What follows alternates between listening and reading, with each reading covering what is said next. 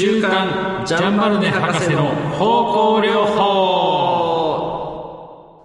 絶版になって久しいアロマテラピーの大家ジャンバルネ博士の著書「ジャンバルネ博士の植物方向療法」この歴史的名著を世に広めようとアロマテラピーや音楽の小ネタを織り交ぜながら章を追って解説していきます。今日はその第25回目です。はい。えー、っとですね11月からですね、はい。また、えーこのえーえー、2人でですね、はい。メイン開始していきましてで、えー、読田君がいる時は読田君も参加するということで、はい。今日はフワリーがいますね。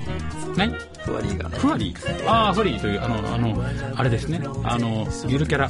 ランドセルのゆるキャラ。ゆるキャラですね、えー、という形で進めていきたいと思います。はい。あのー、えーとですね、実はこの高山先生の、あと、高山先生のね、はい。あのーアロマテラピーヒストリーも、ありますねポッドキャスト。あれもですね、えー今後はこの中でね、ちょっとねあの、はい。まとめたい。まとめてやって、それで、ん実はなぜそういう展開になるかというとですね、高山先生のウはい。ェブでもうアロマテラピー関係者の間ではですね、話題騒然となっている。えっと今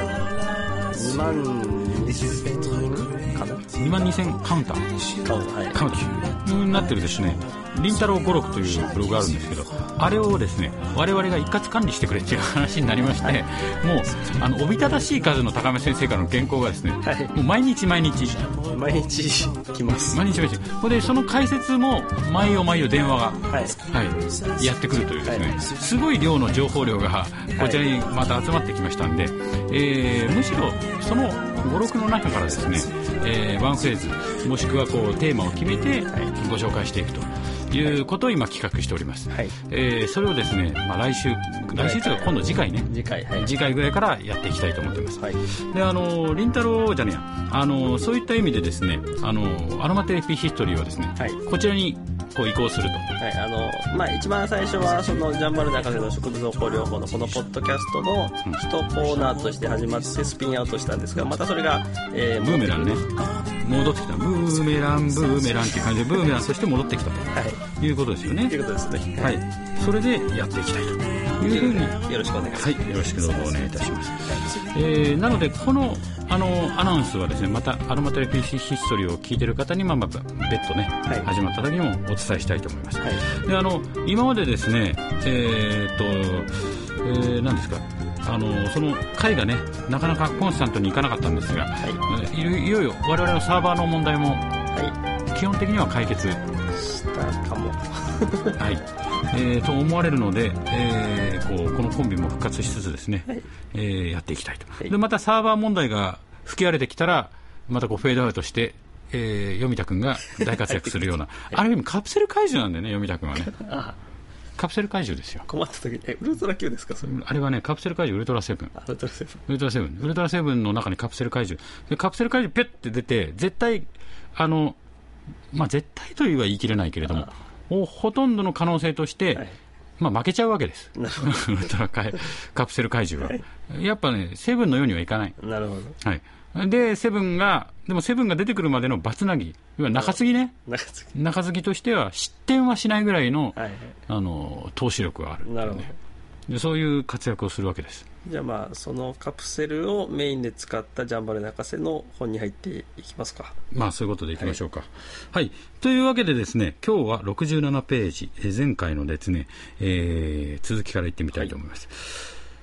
あの、お久しぶりでね、なんでですね、どこかなーっていう、どこからかしらと思ったのは、前回の前、はい前回の前えーがですね、この、えー本のことをね、はい。前回はあのえー藤田忠夫さんののですねえー高山先生の本についての熱い論評を、えー読み解いていきましたけども、はい今回は本書に戻ります。ということでね、はいやっていきたいと思います。その数ヶ月後、あ、えっ、とね、6行目ですね。はい。はい、頑張っていきましょう。その数ヶ月後、前期の研究者は、前期っていきなり言われると誰なんだろうっていう気もしますが、えっと、何でしたっけ？ドポテール。ドポテールさんですね。フランソワ・ドポテールさん。はい。フランソワ・ドポテールさんっていうのは、えっ、ー、とね、とあ、これだ、これがん大学衛生学。細菌学研究所のドポテールさんね、はいドポテールさんですよ。で、えードポテールさんは、精油の水溶液を用いて調整したワクチンを使って人間とモルモットとにブドウ球菌に対する免疫性をつけさせる研究を公にした、うん。この研究者は高ブドウ球菌ワクチンの調整のために乳剤として精油の水溶液を使用することは熱を加えずに急速に殺菌できること。絶対的な免疫性があること。しかも有効なことから商用されるものであると。商用というのは賞賛の賞ですねこれね。はいはい。用されるものであるとまあ結論している、推奨推奨されるされるというような意味でしょうね。なるほどはい。フランソワ・ド・ポテールにとっては、他の方法で調整されるワクチンの注射よりも、このやり方のワクチンの注射の方が、はるかに実際的な価値があったのであると。うん。うんうんなるほどね。各種エッセンスの殺菌消毒力を向上させるために、特に脱テルペン法と過酸化法とによって、エッセンスを凝濃縮して最も強力なが効力が強いと考えられるいくつかの物質を作り出すことが試み試みられてきた。あのーまあ、この脱テルペンによる濃縮っていうのは、あのーえーっとティスランドさんはい。ロバート・ティスランドさんもその脱テルペンっていうのを、うん。まあ、特に推奨したいという。ことを書いてるわけなんですけど脱テルペンでその濃縮したエッセンスっていうものの有効性というか安全性というかな、うんあのうん効果のほどっていうのは、まあ、そこまでする必要があるのかとああ、声優から脱ペルセン、脱テルペンテルペンする必要あるんですかと。そうそうそうそうまあ、それはある意味、なんていうんですか、あのートータルな声優を信じようっていうものからちょっと離れる。そうそうそう。だからまあこのこの部分ではまあ、えージャンバル博士も脱テルペン法とか酸化法で、うん。えー濃縮濃縮して効力強い効力を得ることができるんじゃないかっていう、うん。話をしてるわけなんですけちょっとどんなものか読んでってみどましょう。あはい。脱テルペン法というのは、一方でエッセンスの酸化成分、フェノール類、アルコール類、ケトン類、アルデヒド類、エステル類など、より強力な殺菌力を持つように思われるもの、括弧閉じを、その他方で、えー酸炭化水素成分、括弧テルペン類、積質テルペン類、括弧閉じを、精油から分離することである。取っちゃうってこと？あのーえっとたえっとそうですね。分離分けるだけですかね、これね。と実際に分離しちゃうわけです。取っちゃうで。多酸炭化水素成分の抽出は一般に分別蒸留によって行われるがこれはいつもデリケートな作業である。はい。この脱テルペン法で抽出される脱テルペン繊維の量は各エッセンスの非常に異なるテレペン炭化水素物の浮遊浮浮含有遊含有量にか応じて大幅に変わってくる。はい。一例を挙げればレモンのエッセンスは最初の100キログラムから得ることができる。脱テルペンエッセンスの量はわずか5キログラムである、脱テルペンエッセンスの量ってことはテルペン取ったら5キロだけってことですか？えーまあ、精油をまず一つ一度取りますと、うん。そこれでまあ普通の水蒸気蒸留の精油が取れるわけですよ、うんうんそこの精油をさらに脱テルペンするわけです。よなるほど。だからぶ除いていくので、え自然にそれから軽くなる分量が収量が悪くなる。はああそっかそっか。1回例えば何パーセントって取れたうちのさらにそこから抜いていくってことね。でなるほど。これはその続きにも書いてあることなんですけどなぜこれをするかっていうと、殺菌力にやっぱり注目してるからなんですよ。なるほど。なので殺菌力っていう意味では確かにその脱テルペンをした精油っていうのは、うん。えーその効果効ん。能というかその力はアップするんだけどはい。その他の人体に及ぼす影響っていうことを考えるとそれはどうなのかという疑問が残るというこあくまで殺菌力うん。だけならいいでしょうと。すれば。そうそうそうそう。ただ、うんあの他の殺菌以外のものに関してのテルペン類の力っていうのをガバって抜いちゃうことっていうのは、やっぱトータルの声優の力としては、はい。まあ、減退するんじゃないですか？まあ、えーテルペンって何ですかって話は、うん。えーとまあ、ここでもちょっとしていこうかとも思うんですけど、うん。えー、と今高山先生がですねブログの方であの、えー特に今声優の科学っていうのを更新してるところで。すね、精力的にやってますよね。はい、で第はい。1回目がモノテルペンとでセスキテルペンの話なので、うん。えっ、とまあそこら辺を見ると専門用語としてのこのテルペンって何っていうのが分かってくると思います、ブログ上ではもう今、あれですか、4個目ぐらいまでアップしたんですか、性能価格丸3まで、ああ。はい、今、原稿は実は夜な夜な来て、もう10まで、11まで来て11まで来て、まだあの未公開のものが、はい。え そんなに、えー溜まってると、はい。まあ、その中でだんだん明らかにされていくということですね。はい。この脱テルペンの結果、エッセンスの殺菌消毒力が向上することは数々の試験によって証明されている。まあそういうことだと。この確認は前期のこと、すなわち蒸気の状態では各種のエッセンスの抗菌力はそれぞれのテレペン浮遊量に、あ含有量次第によるとした伝述のことと矛盾するように思われる。まあ、この前の方ではそのテルペンの含有含有量でその要するに空気中に拡散させると殺菌力が、あのそのテルペンでもってあるよねっていう話をしてた、なるほどね。しかし、自然のインテグラルなエッセンス、インテグラルって何ですか？統合されたっていう。あーしかし自然のインテグラルなエッセンス、まあ、トータルなエッセンスということなんですかね、自然の。えーすなわち水に極めてわずかしか溶けず、アルコールにも、えー難容なエッセンスとは反対に、脱テルペンしたエッセンスは低濃度のアルコール、かっこ75度、時には70度、60度にも溶ける。お酒にも溶けるってことですね、このエッセンスはさらに脱テルペンしていないエッセンス類やその各種の成分を容易に溶かす貴重な特質を持っている。こうした特殊性があるために各種の精油の混合体やその一部の成分を用いる数多くの調整に対してこれが特別な位置を占めているのであると、なるほど。ね、うんなるほどねでもこれお酒にも溶けちゃうっていうのはすごいですよね。ですよね。うーん。あのえ何でしたっけ？ジンジン。うーん。ジンにも溶けちゃうの？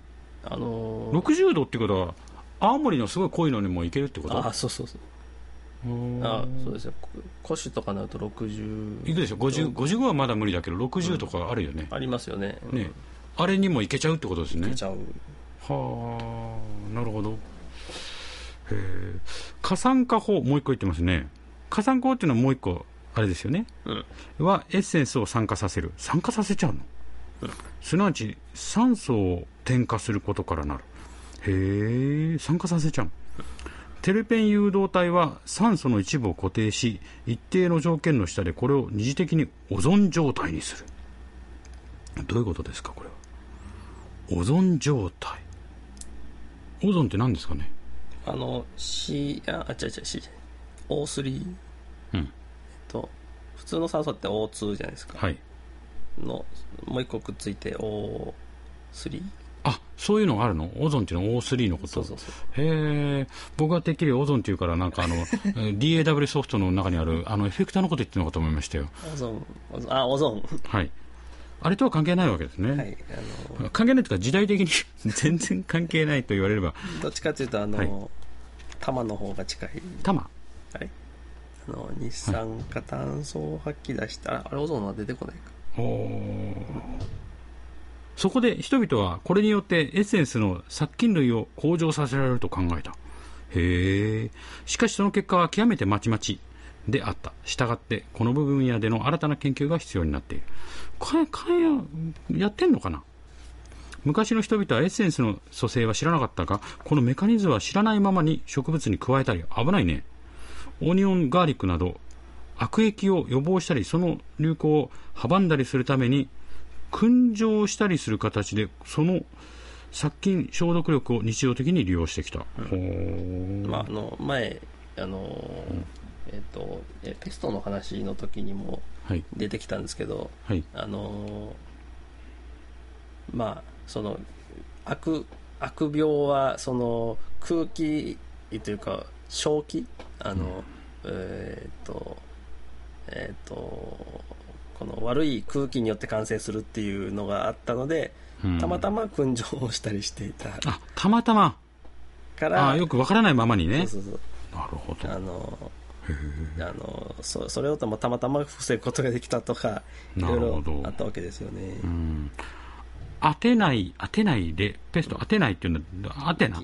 ギギリシャ？え？アテナなのかな？アテナで合ってない。当てない？当てないでペストが流行った時ヒポクラテスが、えー芳香物質を燻蒸してこれに対抗した例が想起されるへえもっとずっと私たちの時代に近づいた19世紀にこれらが流行した時工業産業に従事したうん労働た労働者たちはほとんど風邪と良い免疫性を示すのが常であった。すごいね、うん。全然大丈夫だとうん。このことは1970年代に、えー近東地方でこれらが23例発生して西欧にパニックが起こった時にももう時にはもう忘れられていた。あらもったいないね、ないですね。うーんそういうのがあったのにね、うん、30あ70年ぐらい前のことだったのに、そして現代人の信条に従ってブラックアフリカや、えーえー均等に出向く人間には全てワクチン注射が強要された。あらららら。この時に声優持っていけばよかったっていう話ですね。かもうそのん。現地に例えばうん。木の根っこのそその煎じ薬とかっていうのがあったかもしれない。それをそのまま使ってればよかったのにという。ちょっと見てみましょう、ん。そして、えーどうも言った？その時一部の人々はこの注射のせいでひどい病気になってしまい旅行をやめてしまった。ああもうなんなんちゅう副作用。というかあのワクチンって結局、ん菌をその薄めてあるわけじゃないですあー。か簡単に言うと。もうすごい簡単に言うと。うん。あのそれでもう実際に病気にかかっちゃったりしたんじゃないですか。病気になっちゃった。なるほどね。ところがこのワクチンの接種をやらずに行ったビジネスさんたちは死ぬ危険があるこれらの国から一人残らず元気いっぱいで帰ってきた。おおすごいなそれ。俺はもう帰らないかもしれない。とつまりで行ってみたらよーって感じでみんな帰ってきちゃった、なんだと元気って書いてある、この人々は私のアドバイスに従ってチャコールとマグネシウムの錠剤と内容概要目的で調整した芳香剤とを携帯していしただけだったのである。うん。すごいやっぱ香りがかでもあれだよね。アロマテラピーって、あの香らせるって言いながらもう香ってるイコール体の中にずっと入ってるってことですよね。そうそうそう。プラスその、まあそうですよね、うんうん。香ってる間はうん。その成分があの、はい。揮発してはい体内に入ってるっていう、おーだからその、目目に見えるというかうん。体で感じることができるその効果がある。とあるわけですよね。か体内に変なし免疫力がそれでえあのなんていうの免疫が維持されてるっていう状態になるってことですね。刺激される。うーんあそうか免疫というよりもその菌に対して強い、えー不活作用が体でこう作られるって感じなんまあでしょうか、菌というかあの免疫系が刺激されたり、なるほど。その脳みそでそのうん。ホルモンが、えー体を正常に保つようなホルモンが分泌されたりっていうのがあったんじゃないですか、うん重ねて言うがレオン・ビネの言葉を借りれば現代のさまざまな研究は単なる経験に由来する伝統的な観念の正当性を確認している。うん単なる経験に由来する伝統的な観念の正当性を確認している、第第2章ぐらいでしたっけ？なんあか何？っていうか民間民間で勝手にやってたことを、うん。いややっぱりこれは、えー正しいよねっていう話を、をえー、と化学成分を使って使ったりとかその精油を調合して、やっぱりそうだっていうふうにやってるだけ。そのどういううんことだったのかっていうのをうん科学的に調べ直してるというところだけ。だけ？なるほどね。という話をはい。多分このポッドキャストの番組のどこかでその話をお伝えしていると。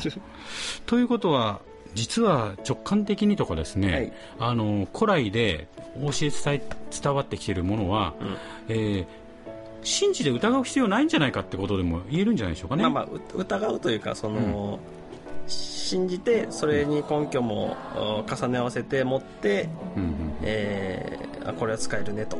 はい。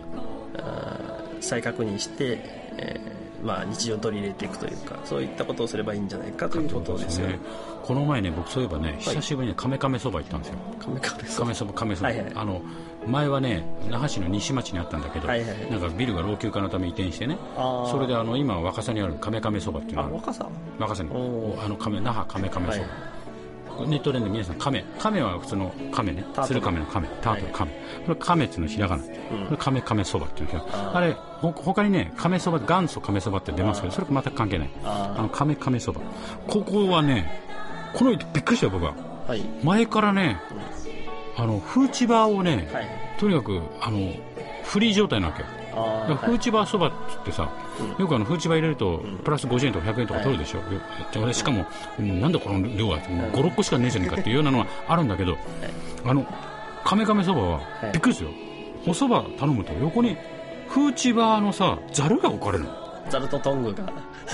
これそのざる何も言わずスッと置かれるわけよ、はい。えーこれ食べ放題ってことね、でガーって入れて、お僕が食べるのバッて入れて、おつゆの中に入れてふやかしてこう徐々に食べていくんだけどあのざるいっぱい食べてもフーチバっていうのはやっぱすごく味もいいし、うん。あの体にもいいでしょ？あ食べて。血血糖値まあ要するに炭水化物ですからねそばって。あそれのその消化というかそのあやっぱりはい。なんか消化機能ありそうですよね。あの消消化されてその急激に血糖値が上がったりするのを多分抑えて抑えるですかね。はあ。あれなんか消化作用とかもあんのかな？それは分かんないか。どうかな？まあ一応は刺激するんじゃないですか。うん。僕はそのねそのざるいっぱいいっぱい、はい。全部食べちゃうと食いしん坊だと思われちゃうから あの3束ぐらい残してさ。これ食べたんですけど、もう結構いつもご飯食べてるのにねうんあのすごい量だったと思うんだけど結構すぐお腹すすく空いてきてね、あうん、あれはフーチバーにそういう効果があるんじゃないか、うん。でフーチバーって言って、えー、とずっと沖縄ではずっと食べてきてたでしょ？あよもぎよもぎ、ああいうものっていうのは変な話信じて疑わず、えーしっかり食べ続けるっていうので十分じゃないかっていうね。血糖値上がらないっていうのは今の沖縄のえー健康産健康事情を考えるとすごい大事なことだよね。そうそう。まあただあのーやっぱ食べ過ぎると 低血糖を起こしたりするんじゃないかなあれ確かなるほど、うん。まあ、たまにじゃあカメカメそば行って食べる分には大丈夫うんっていう、多分妊婦さんとかにも良くないんじゃないかな。るほ多分。じゃあその辺調べてね、はい。食べていってください。じゃああのまあそんな形で、はい。えーこんな風にまた来月来月来週来週できれば来週、でえー頑張っていきたいと思います、それではまた来週。また来週